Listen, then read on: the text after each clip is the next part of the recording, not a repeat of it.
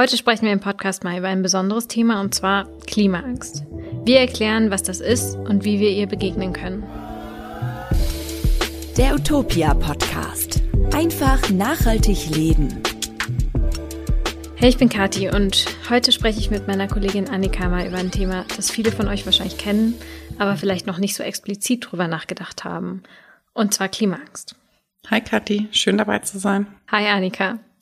Als Klimaangst bezeichnen die meisten Medien ja die Gefühle, die einen in Bezug auf die Klimakrise beschäftigen. Bei uns in Europa äußert sich das ja in, oft in Sorgen bezüglich der Zukunft, vor allem bei Menschen, die derzeit noch jünger als 50 sind und die schlimmeren Auswirkungen der Klimakrise wahrscheinlich noch erleben werden.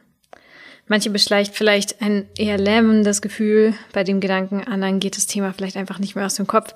Verständlicherweise muss man sagen. Ja, und in anderen Teilen der Welt, die heute ja schon teils viel, viel härter vom Klimawandel betroffen sind als wir hier, haben die Menschen ja noch zusätzlich mit ganz anderen Klimawandelfolgen und eben den damit verbundenen emotionalen und psychischen Belastungen zu kämpfen. Genau. Wir haben zu dem Thema mit einem Psychologen gesprochen und wollen heute mal schauen, was er dazu sagt, wie wir diesem Problem begegnen können und ob Klimaangst da überhaupt der richtige Begriff ist. Aber erstmal, Annika, wie ist das denn bei dir? Beschäftigt dich die Klimakrise und ihre Auswirkungen? Ja, auf jeden Fall. Also das ist auf jeden Fall ein Gedanke, den ich nicht so einfach verdrängen kann. Es schwankt oft so ein bisschen, wie sehr es mich jetzt gerade beschäftigt. Manchmal ist die Sorge eher so im Hintergrund und ich bin optimistisch, dass wir, also dass die Menschheit das alles noch irgendwie hinkriegt. Und manchmal dann wieder beschäftigt es mich aber doch eben sehr und macht mir schon auch etwas Angst, so in, in was für einer Welt mein Kind irgendwann mal leben wird. Dazu kommt noch, dass wir als Journalistinnen ja oft auch so ein bisschen das Problem haben, dass wir ja oft sehr tief in solche Themen, in so spezielle Themen eintauchen. Und dann weiß man einfach sehr viel drüber und dann ist es manchmal echt schwer, sich von diesem Wissen nicht selber so sehr ängstigen oder, oder sogar lähmen zu lassen. Oder wie geht's dir damit? Ja, bei mir ist es wahrscheinlich ähnlich. Also jede Woche lesen und schreiben wir über die neuesten Studien zum Thema Klimawandel und Zukunft. Und an mir geht das absolut nicht spurlos vorbei. Mich beschäftigt vor allem die Frage, wie unser aller Zukunft aussehen wird. Und ich hoffe einfach, dass wir als Utopia zumindest ein bisschen dazu beitragen können, dass wir das Ruder in Sachen Klima noch rumreißen. Also zum Beispiel, indem wir immer und immer wieder auf die Krise aufmerksam machen und auch auf ihre Folgen, sogar eben die Folgen auf psychischer Ebene. Ja, das würde ich mir auch wünschen, dass wir einen Beitrag zu leisten können. Bevor wir hier jetzt richtig mit dem Podcast loslegen, noch ein kleiner Hinweis. Am Ende dieser Folge werden wir die Frage klären, welches Verkehrsmittel das klimaschonendste ist.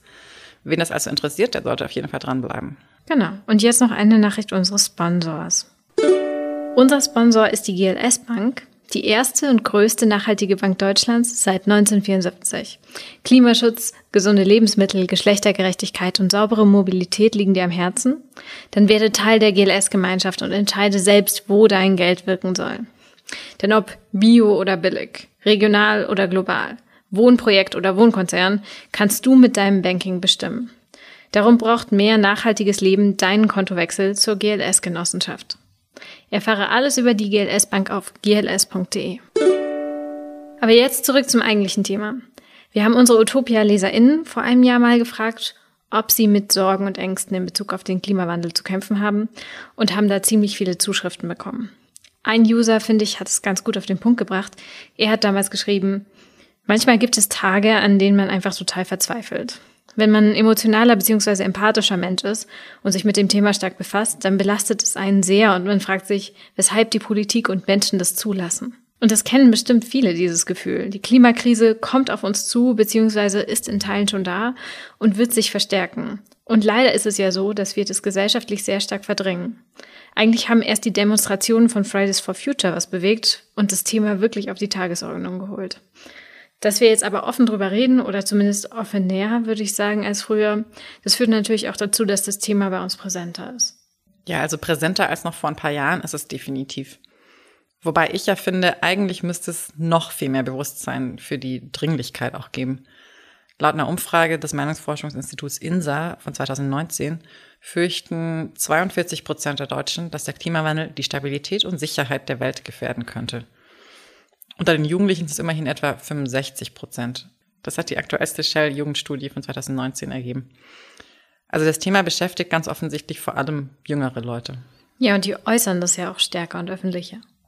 Auf jeden Fall. Und eben auch in Bezug auf Klimaangst oder ähnliche Gefühle. Also zum Beispiel in sozialen Medien posten immer mehr Menschen unter so Hashtags wie Eco-Anxiety und Climate Anxiety ihre Sorgen. Und auch Begriffe wie Klimaangst und Klimadepression sind inzwischen so einigermaßen bekannt geworden. Und ich finde das schon auch gut so, weil wenn die Klimakrise, die ja wirklich eine existenzielle Bedrohung ist, uns nicht persönlich beschäftigt, was denn dann? Greta Thunberg hat es schon, finde ich, ganz gut auf den Punkt gebracht, als sie gesagt hat, Our house is on fire. Also müssen wir vielleicht erstmal klarstellen, wir haben hier keine Angst vor einem Gespenst, sondern vor etwas, das wirklich da ist. Praise for Future hatten neulich dazu auch einen Werbespot, in dem hatte ein Mädchen Angst vor einem Monster im Schrank und der Vater, der macht den Schrank dann auf und darin war wirklich ein Monster. The Monster is real war dann der Slogan am Ende der Werbung. Es wirkt vielleicht ein bisschen zynisch, aber ist eigentlich recht clever kommuniziert. Und hier sehen wir schon das erste Problem an dem Begriff Klimaangst. Der Begriff suggeriert so ein bisschen, dass diese Angst etwas Irrationales ist. Das liegt daran, dass Ängste und Depressionen eben oft mit Störungen in Verbindung gebracht werden. Also mit Dingen, die sich nur in der Psyche abspielen. Und deswegen passt der Begriff hier eigentlich nicht. Ja, genau. Das hat uns dann im Gespräch auch Dr. Felix Peter gesagt. Der ist Psychologe und Mitglied bei Psychologists for Future. Wir haben ihn bereits, oder du hast ihn bereits, Kathi, ähm, vor ungefähr einem Jahr mal zu dem Thema befragt und hast dich ja jetzt noch mal vor kurzem mit ihm dazu ausgetauscht. Für den Podcast heute wollen wir euch so die wichtigsten Infos aus diesen Gesprächen auch nochmal zusammenfassen.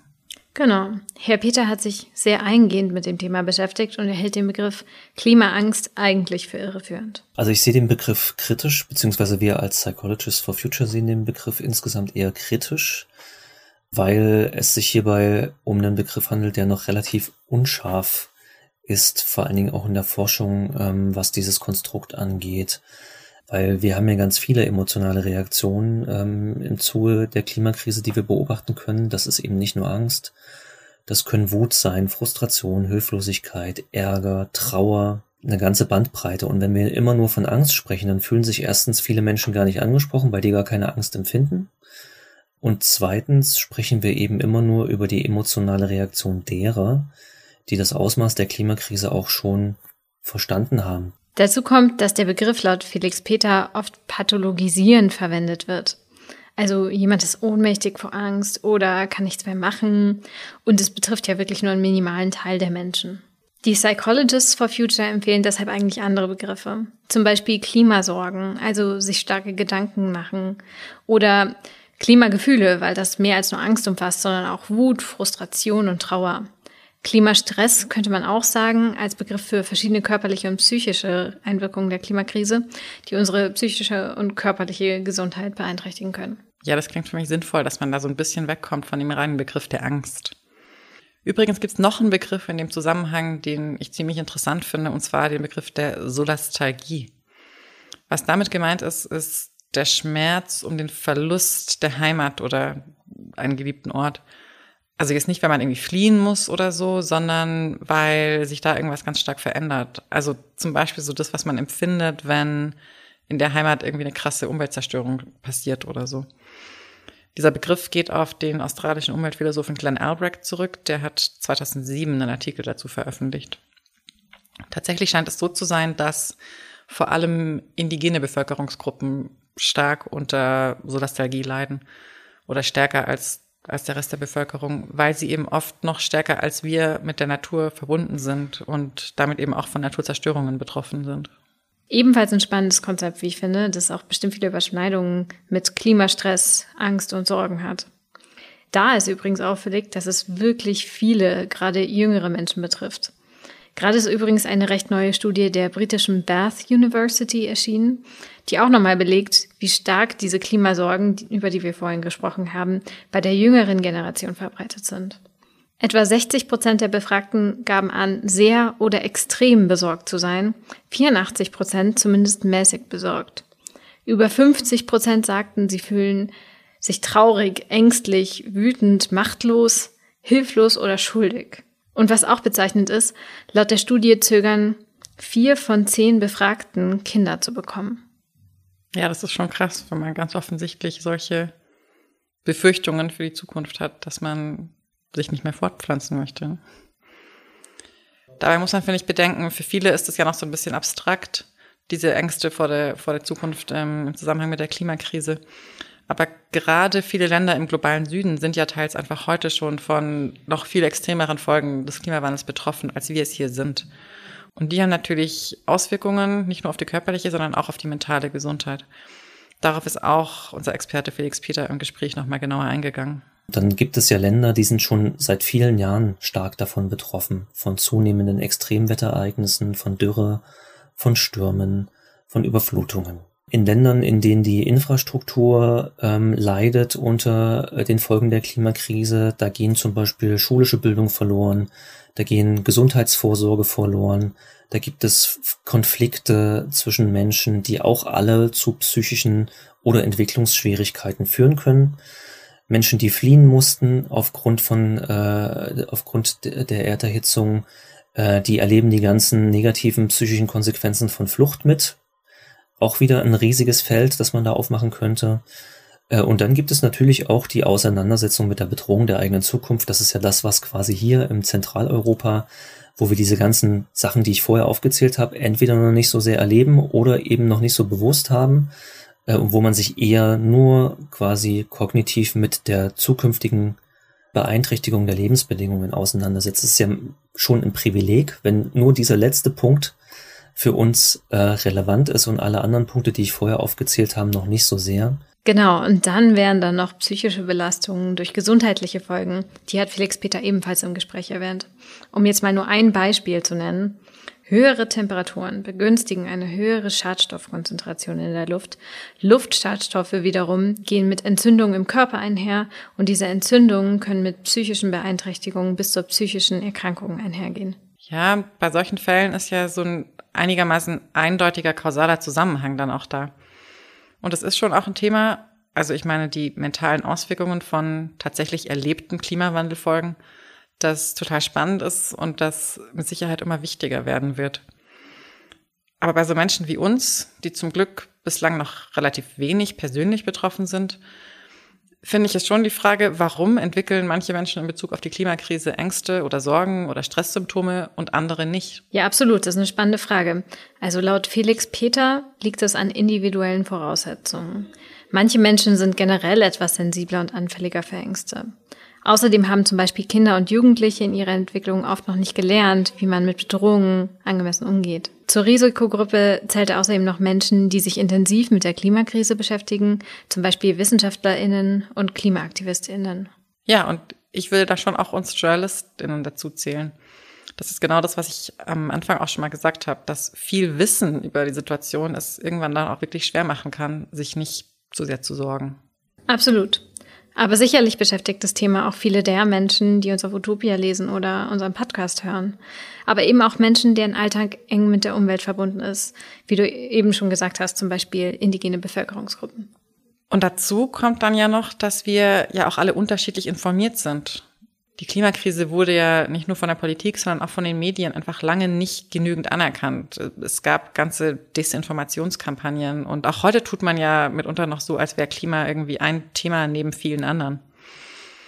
Und dadurch, dass wir eben eine sehr begrenzte Aufmerksamkeitsspanne haben, erreicht uns die Dringlichkeit dann oft gar nicht so richtig. Anders gesagt, wer die Klimakrise einfach komplett ignorieren will, kann das, glaube ich, auch heute noch tun. Für viele geht es aber eben vollkommen zu Recht nicht mehr. Und viele von den Menschen oder manche von den Menschen entwickeln dann eben Sorgen oder Ängste. Und in ganz extremen Fällen kann das bis hin zu depressiven Verstimmungen oder psychosomatischen Beschwerden führen. Genau. Und an sich ist es ja eigentlich biologisch so, dass Angst ein sinnvolles Gefühl ist und dem Selbstschutz dient. Nur bei der Klimakrise ist ja das Problem, dass die Auswirkungen so schleichend kommen und dadurch ist es schwer herauszufinden, wie man der Angst begegnen soll. Manche entwickeln daraus Aktivismus und wollen nachhaltiger handeln. Andere verdrängen das Gefühl lieber.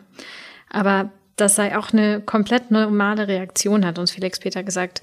Denn wenn wir uns über alles Sorgen machen würden, würde uns das massiv überfordern. Aber da ist es natürlich schon die Frage, wie gehen wir jetzt mit der Klimaangst um, wenn wir darunter leiden? Was können wir da tun? Genau, Felix Peter meint dazu, auf keinen Fall die Emotionen abschalten, Denn die zeigen uns ja, dass es einen Missstand gibt. Also wenn wir sie abschalten, dann kämen wir nicht ins Handeln.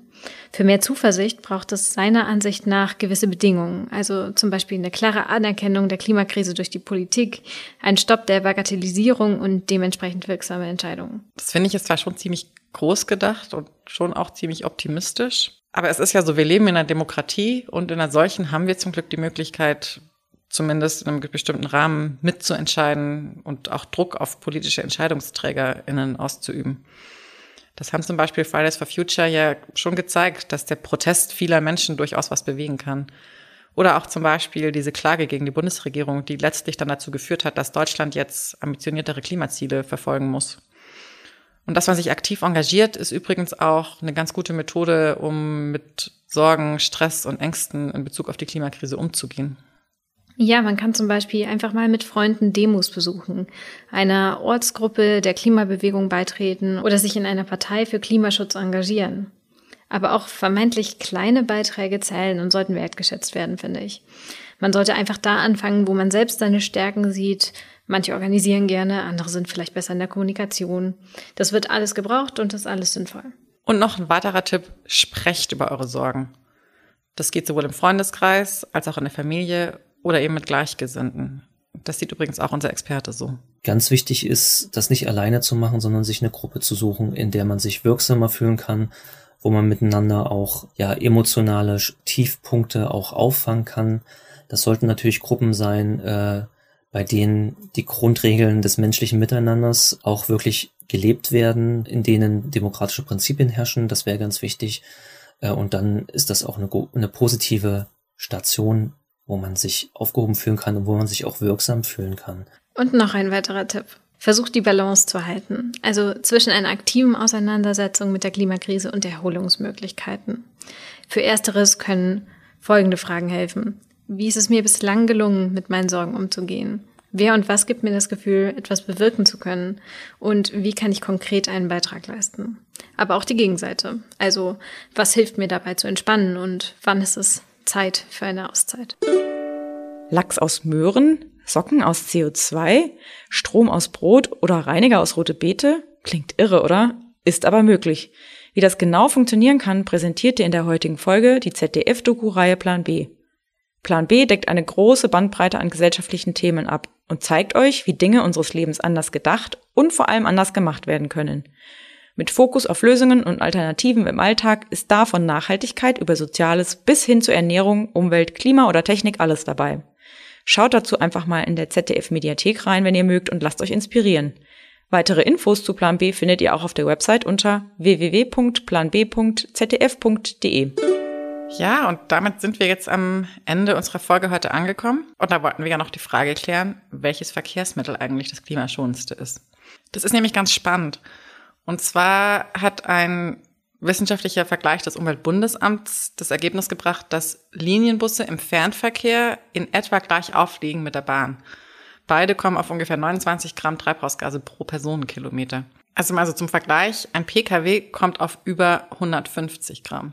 Ja, das ist nochmal ein ganz prägnantes Beispiel für die kleinen Dinge im Alltag, die eigentlich jeder tun kann, um das Klima zu schützen. Und das war es jetzt auch schon mit der Folge. Wenn euch die Folge gefallen hat, dann denkt bitte dran, den Podcast zu abonnieren, lasst uns eine Bewertung da und wenn ihr Feedback oder Fragen habt, dann sehr gerne an redaktion.utopia.de betreff Podcast.